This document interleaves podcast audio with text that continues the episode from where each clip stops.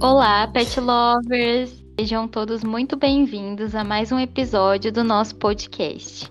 Bom, esse projeto é uma iniciativa dos estudantes do Programa de Educação Tutorial do curso de Engenharia de Alimentos da Universidade Federal de Lavras. Meu nome é Ana Carolina e eu tô aqui com mais duas petianas. Meninas, sintam-se à vontade.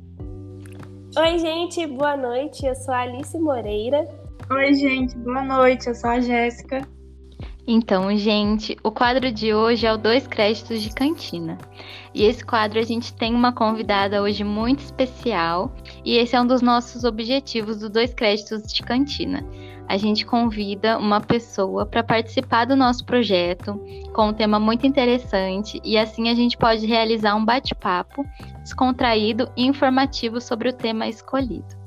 E hoje nós vamos falar sobre ortorexia, o termo que define a obsessão pela alimentação saudável. E esse assunto ele será esclarecido pela nossa convidada, Kátia Campos. Ela é nutricionista e aluna de mestrado em Ciência dos Alimentos na UFLA.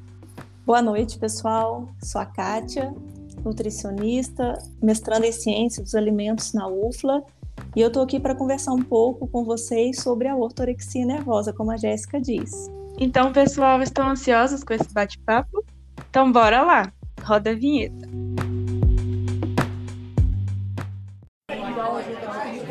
Vai querer o que hoje? É o Super Burger? Moça, esse salgado é de quê? Eu vou pegar um café ali, tá? E aí, tá tendo show no palquinho hoje? De quem é?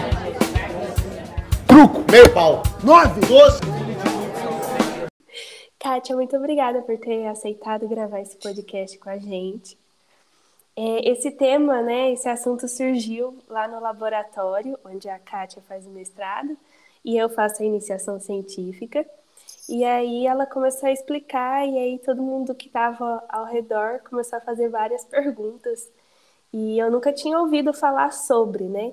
Então, Kátia, o que, que seria a ortorexia? Né? O que é isso? Alice, eu quem agradeço a oportunidade de esclarecer sobre o assunto. Uh, e a ortorexia, é, o que, que é ortorexia? Ela é definida como um distúrbio do comportamento alimentar. A ortorexia ela foi descrita a primeira vez é, por um médico americano chamado Steven Bretman. Esse médico ele, ele falou sobre a ortorexia em 1997 e é, deu essa nomenclatura, né, usou esse neologismo, porque ortos vem do grego correto, que significa ortodoxo, erexia é uma palavra que está é, relacionada ao apetite, à alimentação. Então foi ele quem deu esse nome para é, esse distúrbio do comportamento, essa, digamos assim, esse comportamento patológico, e ele relatou esse comportamento na forma de uma preocupação obsessiva em seguir uma alimentação saudável e que acarretava uh, restrições alimentares significativas, né? E por que que isso aconteceu? É, por que que o Bretman ele observou isso? Curiosamente, ele descobriu ortorexia observando a própria alimentação, fazendo uma autoavaliação do seu comportamento alimentar. Porque ele se viu demasiadamente preocupado com seu estilo de vida. E isso foi em 97, como eu disse, e em 2002 ele deu o seguinte depoimento: que eu vou, vou ler aqui para vocês. Então, eu era obstinado em uma dieta perfeita. Comia legumes frescos e de qualidade que eram plantados por mim. Mastigava cada colherada mais de 50 vezes. Comia sempre sozinho, local sossegado e deixava meu estômago parcialmente vazio. No final de cada refeição, tornei-me um presunçoso que desdenhava qualquer fruto que era colhido de uma árvore a mais de 15 minutos. Durante um ano fiz essa dieta, senti-me forte e saudável. Observava com desprezo aqueles que comiam batatas fritas, chocolate, como meros animais reduzidos à satisfação de seus desejos. Mas eu não estava satisfeito com a minha virtude, sentia-me sozinho e obcecado. Evitava a prática social das refeições e obrigava-me a esclarecer familiares e amigos acerca dos alimentos. Ou seja, ele se sentia forte e saudável, né? Mas ele se sentia isolado socialmente, porque a comida tem um papel social, a alimentação tem um papel social, né? Ela é reconfortante, ela nutre, mas ela tem um papel social. E esse desvio do comportamento, né, da, da ortorexia, ela está é, tá ligada a uma, uma utópica sensação associada à prevenção de doenças e ao monitoramento absolutamente disciplinado da ingestão alimentar. É por isso que é um assunto emergente, né? embora ele tenha citado a ortorexia lá em 97, mas é um, um, um assunto uh, novo e é, precisa ainda de muito estudo, porque na literatura atual temos poucas coisas, é, temos pouco, poucos estudos né, relacionados à ortorexia nervosa. Você citou a questão da alimentação, né? Tá ligada com o social, com nos faz bem. É, me lembrou um moço hoje, hoje no RU teve peixe, né? Aí ele saiu do RU todo feliz falando assim: Nossa, eu me senti abraçado pela comida. Aham. Uhum. Exatamente. A comida é reconfortante e ela tem essa. Esse, é, como eu disse mesmo, de trazer conforto, né? Então, a, às vezes a gente senta para comer aquela comida que lembra a nossa família, que lembra a nossa avó, que lembra a nossa mãe. E o ortorex, de, ele vai deixando de comer e, e deixando de lado também esse papel social e, e de, de conforto que a comida traz, né? Ele passa a comer somente aquele, aquilo que ele acha puro e que vai que não vai acarretar nenhum problema para a saúde, né? A saúde dele. Utopicamente, né? Acaba sendo um processo mais racional em relação à comida, né? Não tão afetivo. Kátia, e como você descobriu a ortorexia e como que você se interessou pelo tema? Porque é um tema muito diferente, né? Eu, como Alice, eu também nunca tinha ouvido falar.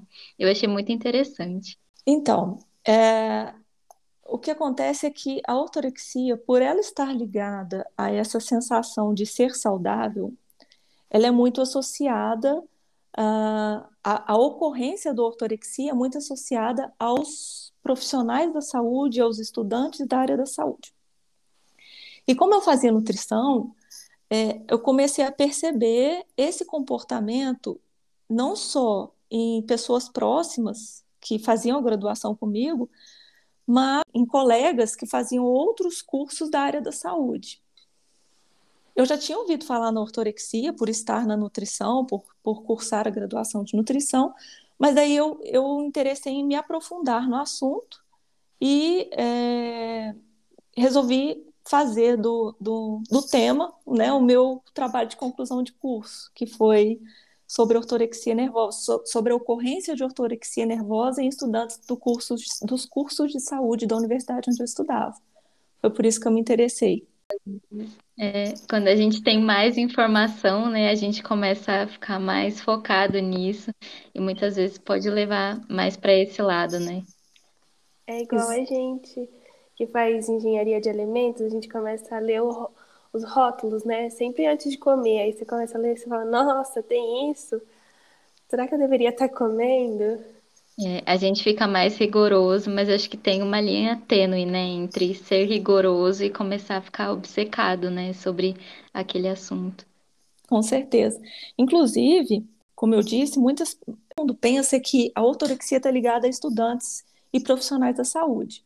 Mas eu acredito que isso seja muito comum em profissionais que trabalham com alimentos e alimentação. A preocupação, né? Quem, nós que sabemos às vezes o que vai no, na composição de um determinado alimento, de um determinado produto industrializado, a gente fica pegando ali o rótulo e lendo que tipo de corante que tem, qual modificação genética que tem, o, o, o que que, qual é a transgenia daquele produto, né? Ah, foi utilizado qual tipo de metodologia para fazer a transgenia e, e porque tem transgênicos com um tipo de microorganismo, outros com outros tipos, e aí a gente começa a, a analisar isso. Então a gente precisa perceber, fazer, fazer essa autoavaliação, né, que o médico, o Bretman, fazer essa, autoavalia, essa autoavaliação.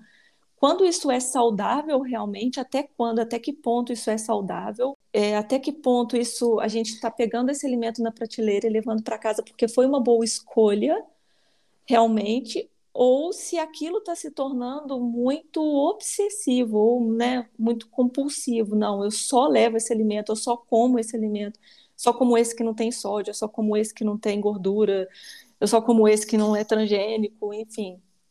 A gente precisa saber se autoavaliar e, e perceber o, até que ponto essa, esse tipo de relacionamento com a comida é saudável. É só corroborar aqui, isso aí completar falando que isso tem, é, isso na verdade, doenças, pode acarretar doenças para a vida da pessoa que está adotando o comportamento ortoréxico, né?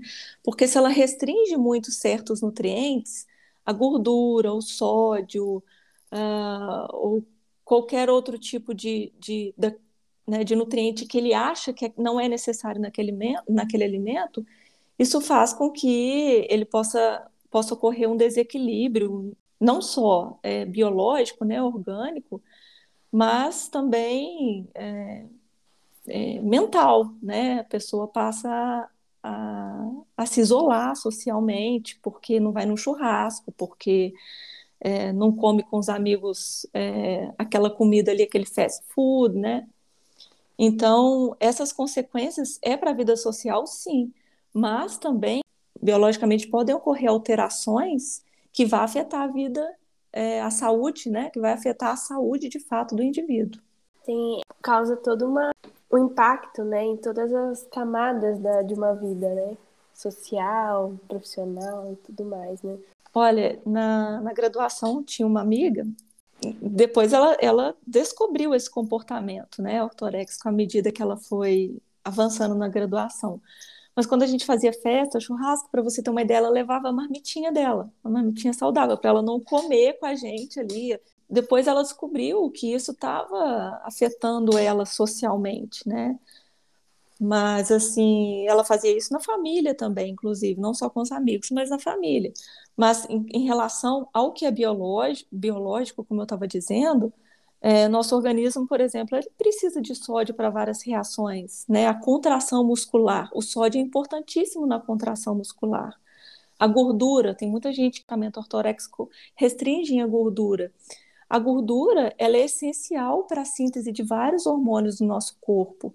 De, além disso, várias vitaminas só são absorvidas na presença de gordura, na presença de lipídios.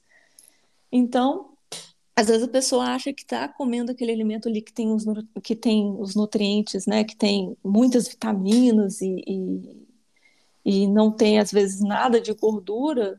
De repente a gente nem sabe se aquilo ali vai ser totalmente absorvido, né? Se aquele nutriente vai estar biodisponível. É saber o equilíbrio, né? Nem 8, nem 80, o equilíbrio ali. E aí, Kátia, eu queria te perguntar, você acha que as redes sociais elas têm influência ortorexia? Ah, com certeza. É, a busca por um padrão ideal de, de alimentação e de, de né, o padrão ideal, assim, entre aspas, imposto pela sociedade, né? É, daquilo que é, daquele corpo adequado ou da alimentação adequada, é, com certeza isso é influenciado pelas redes sociais, né? Não só, não, não por uma rede social só, mas por todas. Primeiro porque tem muita informação desencontrada nas redes sociais. Nem tudo que está lá é científico, nem tudo que está lá é verdadeiro. Esse é o, o, ponto número um, né? Então, às vezes a pessoa vai lá, viu uma pessoa que ela segue falando que não que óleo vegetal é veneno, sei lá. E aí, né, olha, vegetal é veneno, não pode comer, não pode ter no alimento X, não pode ter naquele alimento. Você tem que restringir o máximo. E às vezes a pessoa não busca informação científica para saber se aquilo é verídico, se aquilo é verdadeiro. E segue aquilo que, que as redes sociais impõem, né? Pode ser nem, nem ser rede social, mas às vezes o, o amigo que está seguindo, que está fazendo aquela dieta, ah, não, vou fazer igual do meu amigo. Esquece que tem a individualidade, que cada um precisa seguir é, aquilo que. A dieta ela tem que ser individual, né? Então, às vezes, ah, não, dieta low carb serve para mim, fazer dieta low carb. Não, é, é, é, a dieta low carb é usada como estratégia pelo nutricionista para pessoas que tem um objetivo a ser atingido, sei lá qual, né? Mas no consultório o nutricionista vai definir isso. É, nas redes sociais a gente vê Instagram, né? Nas outras redes, TikTok, muita gente falando sobre alimentação, o que é saudável, o que é bom, o que é ruim. Então, com certeza, isso e as postagens de, de pratos, né? Na, a, minha, a minha melhor versão, que as pessoas gostam de postar, né? Vai lá, posta o prato, tô, tô em busca da minha melhor versão. E às vezes você vê aquele prato ali, não tem nenhum carboidrato, nem um, uma gordura boa, a pessoa está restringindo o máximo para poder, como eu disse, é, atingir um padrão, buscando atingir um padrão de beleza que a sociedade, ou de, de beleza ou de saúde que a sociedade julga adequada, né? Eu acho que é por isso tão importante o papel do nutricionista, né? Porque a pessoa ela pode ter um objetivo que ela queira alcançar, mas ela precisa de alguém que tenha embasamento científico, uma pessoa que tempo dela para estudar aquilo, para conseguir passar as informações que sejam realmente científicas mesmo, né? Que realmente vão fazer resultado, porque depende muito de organismo para organismo, como você falou, né, Kátia? Ah, com certeza. Tudo na saúde, na saúde é individualidade. Né? Cada um tem um peso corporal, cada um tem uma medida corporal, cada um tem um, um gosto alimentar, né? Uma pessoa é, a gente tem que levar em consideração isso, né? As preferências alimentares do indivíduo e tudo isso faz com que cada paciente, cada pessoa tenha que ser avaliada e receba uma, uma alimentação, digamos assim, adequada com aquilo que ele quer alcançar, com o objetivo que ele quer alcançar. Né? Se é ganho de, se é ganho de massa, se é perda de peso, se é ganho de peso, se é apenas manutenção da saúde, né? Quando a gente começa a seguir essas opiniões que, digamos assim, são globalizadas, servem para todo mundo, não dá certo. Não, não tem como dar certo do Realmente. que é muito saudável. É importante dizer que a ortorexia nervosa ela não é classificada como um transtorno alimentar oficialmente. Por que disso? Ela não é, não é classificada uma doença porque ela não tem critérios de diagnósticos estabelecidos e definidos pela OMS, que é a Organização Mundial da Saúde, e pelo Manual de Diagnósticos Estatísticos de Transtornos Mentais, que é o DSM né? mas tem sido sugerido com os estudos, né? nos últimos estudos, existem sugestões de, de, de classificar a ortorexia como um comer transtornado uh, ou como um, um, transtorno alimentar não especificado, porque é, as, as, as, os comportamentos ortorexicos eles podem mudar de, de indivíduo para indivíduo. Né? Então, a, como a gente estava falando, a procura pela imagem perfeita, sustentar padrões de beleza idealizados pela mídia, é, pela sociedade, influenciam é, na incidência desses transtornos, né? E é evidente a necessidade de maiores discussões sobre a ortorexia nervosa e a necessidade de elaborar ferramentas para combater e prevenir, né? Além de fazer o diagnóstico. Então, Quanto mais estudos tiverem, mais fácil vai ficar de desenvolver uma ferramenta para aí sim a OMS ou o DSM é, classificar ou incluir a ortorexia nervosa no rol de doenças é, alimentares, de transtornos alimentares. E, Kátia, Oi? como identificar a ortorexia? Então, a ortorexia ela não como eu disse, é, o que a gente tem hoje de ferramenta para identificar a ortorexia, é, no, eu digo assim, profissionalmente, né? O que a gente tem de ferramenta para identificar a ortorexia é um questionário que chama Orto15, que foi desenvolvido por Donini e colaboradores em 2000 e, acho que 2004 mesmo. E esse, esse questionário, que é o Orto15, é um questionário com 15 perguntas, ele foi traduzido e adaptado para o Brasil em 2010. Mas uh, não, não é muito utilizado ainda esse questionário porque ele não foi validado. Né? Ele, foi desenvolvido, mas ele não foi validado, como eu disse, pela Organização Mundial de Saúde, aliás, pelos estudos, né? Então ele não é reconhecido ainda pela Organização Mundial de Saúde. E tem a ferramenta profissional, né? E tem aquela observação que nós podemos fazer do cotidiano das pessoas que estão ao nosso redor e que possam ter a ortorexia, né? Se você perceber que a pessoa está muito preocupada, ou, ou, se você perceber que você mesmo está muito preocupado com a alimentação, passa muitas horas pensando e planejando o que comer, né? Passa muitas horas se você não deixa ninguém fazer a sua comida, você mesmo que tem que fazer, se você não consegue comer fora no restaurante, porque você acha que é você que tem que preparar o seu alimento, que aquele que aquele alimento é impuro, né? Aquela sensação de que o alimento, o alimento de um restaurante ou um, um fast food, um, que não seja aquilo que você preparou fresco, uh, com pouco, pouco sal, pouca gordura, se você tem se a, se a pessoa tem aquela impressão que o outro alimento, que o alimento diferente é impuro, já é um sinal de estar tá sendo desenvolvida ali uma ortorexia. É passar muito tempo pensando na alimentação, planejando quantas vezes é, vai comer na semana determinado alimento. Fazendo todas essas, essas analogias, a gente consegue perceber que tem aí um, um comportamento ortoréxico. E quais que seriam as principais causas? Bom, é, como eu disse, a ocorrência da ortorexia é maior em profissionais da saúde. Então, as principais causas pode ser é, a preocupação excessiva com a saúde. Né?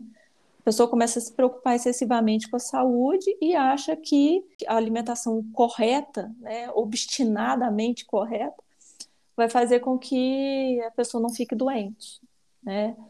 E Pode ser que a ortorexia esteja ligada a outros tipos de transtornos alimentares, mas para isso a gente precisa de estudos de comparação, de, de estudos com aprovação no, no, comitê de ética, né, como foi o meu TCC, é, meu trabalho de conclusão de curso, mas é, o que pode causar mesmo a ortorexia, assim, a gente tem muitas perguntas ainda, ainda que não, não, não conseguimos responder sobre a ortorexia justamente por conta da escassez de estudos na literatura. Ela é, é, um, é um transtorno novo, né? Você citou que a lista para identificar né, se a pessoa tem foi traduzindo em 2010. Isso. E, e a primeira vez que alguém se observou assim foi em 97, né? Então, há 25 anos atrás. Então, a gente percebe que é bem novo, né? E então a gente ainda não tem uma base assim de dados para dizer o que, que pode causar no nosso corpo, né? Tipo, se eu me alimentar saudável demais, essa preocupação saudável demais, que ela pode causar, né? Alguma deficiência. É, como eu disse, de, de, como a pessoa adota a alimentação que ela, que ela julga ser saudável. Tem gente que restringe muito sódio, tem gente que restringe muita gordura, tem gente que restringe muito é, carboidrato, né, que é uma fonte de energia é, importantíssima para gente. Então, depende de como ele vai adotar esse comportamento, precisa ser avaliado individualmente. Mas, de fato, nós temos poucas ainda é, nós, nós ainda temos poucas informações sobre os gatilhos da ortorexia nervosa, né? Os gatilhos e as consequências. Bom, Kátia, e você acha que existe tratamento para a ortorexia? Tem, tem tratamento para ortorexia, né? É, o tratamento ele precisa ser multidisciplinar, né? Então precisa de um acompanhamento nutricional, psicológico, médico, o positivo disso tudo é que o ortoréxico ele tende a aceitar muito bem o tratamento por conta da preocupação que ele tem com a saúde. Tanto é que se a gente, se nós pensarmos como é curioso, o médico, o, o Bretman, ele mesmo observou seu comportamento ortoréxico, né? Então, foi o primeiro a falar sobre, mas com certeza alguém já tinha é, percebido que passava por isso. Então, ele, se, ele fez uma autoavaliação e ele conseguiu perceber que ele estava é, com um, um, comportamento distorcido em relação à alimentação saudável. Né? Então, tem tratamento, esse tratamento precisa ser multidisciplinar, a depender do grau da ortorexia, né, ou da, do, da obsessão, do comportamento obsessivo em relação a essa alimentação. O, o ele, ele lida bem com o tratamento, ele consegue aceitar bem. Esse é a, o ponto positivo de, todo, de toda a situação. Mas deve ser uma confusão, né, na, assim, na cabeça da pessoa, porque você, ela deve pensar, nossa, mas eu tô comendo saudável, é, onde que isso está errado, né? Até você explicar o porquê. Faz sentido, Alice. Faz sentido o que você está falando. Mas sabe, sabe o que eu é, conversando, né, com os, as pessoas que fizeram parte da, que, que aceitaram fazer parte do meu estudo sobre ortorexia, sabe quando elas começam a perceber esse tipo de comportamento? Quando elas elas começam a se isolar socialmente. E foi o mesmo relato que o Bretman deu, que quando ele começou a perceber que ele se isolava, que ele estava se isolando socialmente e que ele tinha que falar para o outro, tinha que começar a dar informação para os familiares e para os amigos o que, do que eles estavam comendo, a pessoa passa a ser assim, persona não grata nas, nas, nas reuniões, né? nos almoços, porque fica todo mundo constrangido de comer é, é um, aquilo que está ali, aquele, aquele alimento que está sendo oferecido ali na hora, porque vai começar o ortoréxico, digamos assim, né? É, vai começar a falar: olha, isso não pode comer, olha, aquilo ali tem tal tal coisa que vai te fazer mal, tal nutriente que vai te fazer mal. Nossa, isso daqui não pode em excesso, não. Então, ele começa a se isolar, mas também as pessoas começam a isolar ele, né? E aí é que ele começa a perceber, poxa, peraí, será que eu estou passando dos limites? Será que isso está me fazendo bem? E aí ele vai é, enveredando por esse, por essa autoavaliação e percebendo que tem uma coisa ali que não está saudável. A alimentação está saudável, mas será que ela realmente é saudável, né? Será que não é uma armadilha? Porque está todo mundo afastando da pessoa, ou a pessoa está se afastando de todo mundo, né? E aí eu acho que depois a pessoa passa a entender que isso não é saudável. O saudável é ter uma boa relação com a alimentação. Mas faz todo sentido o que você disse, Alice. No começo deve ser bem confuso até a pessoa entender e deve ser difícil, né? Porque deve gerar uma ansiedade na pessoa, né? De ela estar tá sempre alerta sobre o que ela vai comer, sobre a comida que está ao redor dela, sobre talvez até a preocupação com as outras pessoas que ela tem com ela mesma. Então, é muito interessante esse acompanhamento, né? É, com certeza. É, a ansiedade é o que mais é o que mais é relatado, né? Nossa, eu fiquei ansioso. Às vezes a pessoa fala que ficou ansiosa porque no cotidiano a gente pode cair em tentações quando é, quando está seguindo uma determinada dieta, né? E essas pessoas, quando elas saem da dieta, depois elas retornam para a dieta de forma ainda mais restrita. E isso só vai aumentando é, isso gera ansiedade, isso gera depressão, isso gera culpa, né? E pode até desencadear, ser gatilho para outros tipos de transtornos, né? E aí, transtornos muito mais, mais severos e que têm um considerável grau, de, digamos assim, de mortalidade até, né? Como a bulimia, anorexia, né? Então, a ortorexia ela precisa ser estudada, saber se, se tem esse gatilho também para outros transtornos alimentares por conta da ansiedade, da culpa, da depressão. É, então, sobre o tratamento, quando ela, a ortorexia ela não é tratada de uma forma correta, ela pode acarretar em outros tipos de transtornos? Eu acredito que se a pessoa tiver é, levando a sério o tratamento, né, levando a sério o tratamento com o médico, com o nutricionista, com o psicólogo, que é muito importante também. É, eu não acredito que possa levar, mas se a pessoa não aceitar o tratamento da ortorexia ou se o profissional da saúde não souber identificar a ortorexia, eu acredito que ela possa ser sim gatilho para outros transtornos. Mas se estiver fazendo o tratamento, e a, pessoa, e o, a pessoa estiver aceitando o tratamento, né? Aí eu acredito que, que não, né? mas é, cada caso é um caso. De repente é. pode acontecer com algum paciente. Eu estava pensando, não sei se faz sentido, mas se, por exemplo, alguém que tem a ortorexia recusasse o tratamento, será que poderia acabar se transformando numa anorexia, talvez? Por a pessoa se restringir tanto ao que vai comer e ficar sem os nutrientes. É, acontece que a, orto, a, a anorexia é um transtorno alimentar, mas ela está relacionada também com um transtorno de distorção de imagem corporal. A pessoa ela restringe a alimentação porque ela se enxerga de forma distorcida no espelho. É, porque a nossa imagem corporal é algo subjetivo. Eu me olho no espelho e eu aquilo que eu sou é, é, sou eu que me identifico, eu que me autoavalio.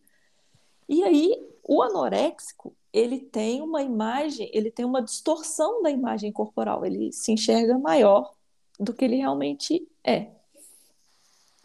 Agora, a ortorexia, é, inclusive no meu TCC, a gente tentou associar a ortorexia nervosa com a distorção de imagem corporal.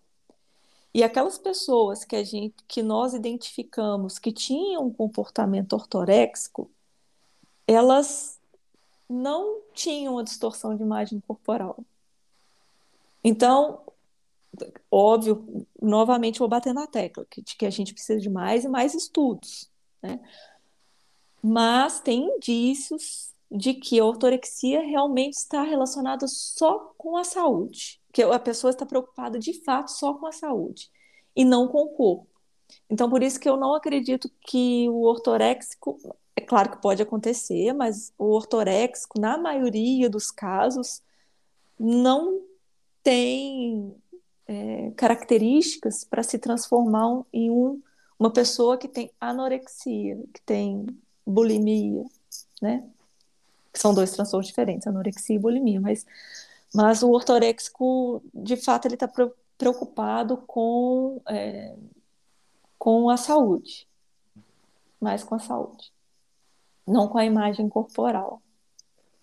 Talvez é, o vigoréxico, que é aquele que está muito preocupado com o corpo, chama vigorexia, a pessoa que, que se olha no espelho e se acha menor do que é.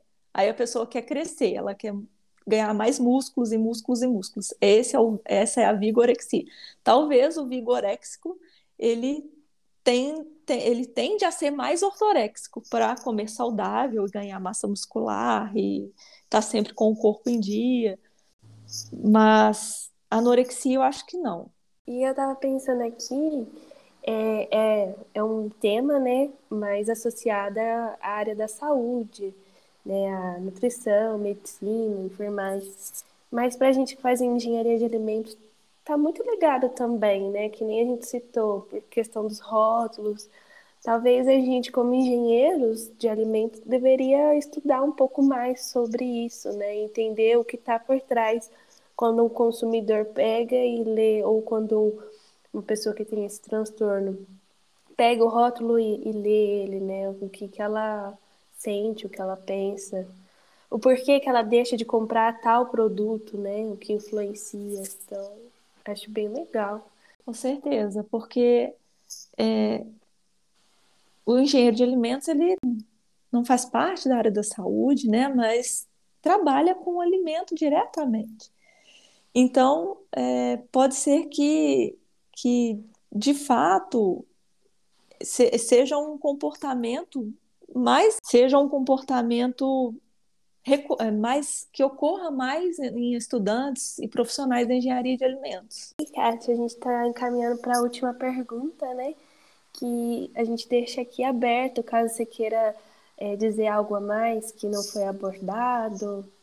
É, pode ficar à vontade agora para finalizar eu gostaria de dizer é que é, a gente tem que fazer essa autoavaliação, né, principalmente com esse boom de informações que nós temos nas redes sociais, filtrar, fazer uma seleção daquilo que a gente lê, daquilo que a gente ouve, né?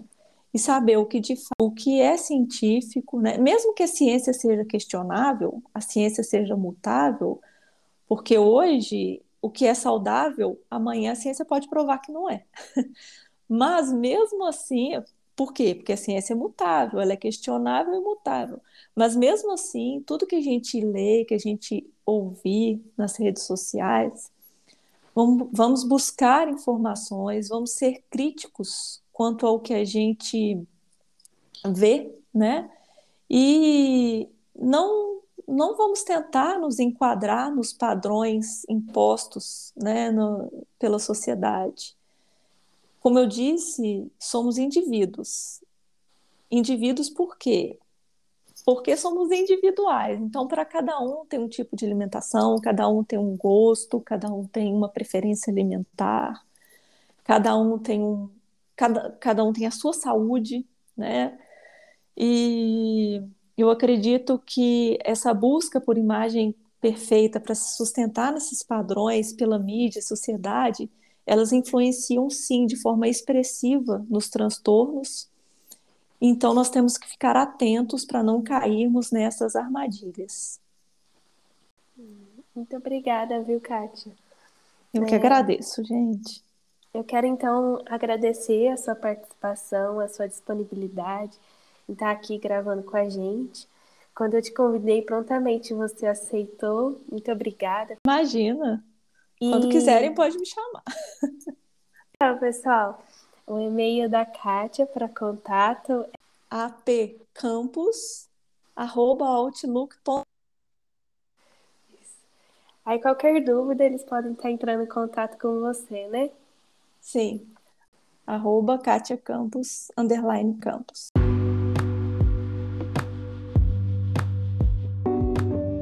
Bom, pessoal, então sigam a gente no Spotify, aqui no nosso podcast. Vocês podem baixar e escutar offline. Então, qualquer dúvida também que vocês tenham sobre o nosso podcast, vocês podem entrar nas outras redes sociais também, que a gente está disponível sempre para tirar as dúvidas de vocês, tá bom? Isso mesmo, pessoal. Segue a gente no Instagram. Nosso Instagram é petalimentosufla. Curta e comente as nossas postagens, tem muito conteúdo interessante. Se inscreva também no nosso canal do YouTube, é PET Engenharia de Alimentos UFLA. E muito obrigada novamente, Kátia, pela sua participação. Foi muito interessante, um assunto que a gente não escuta muito, né? Obrigada Eu que agradeço, mesmo. meninas. Adorei participar com vocês.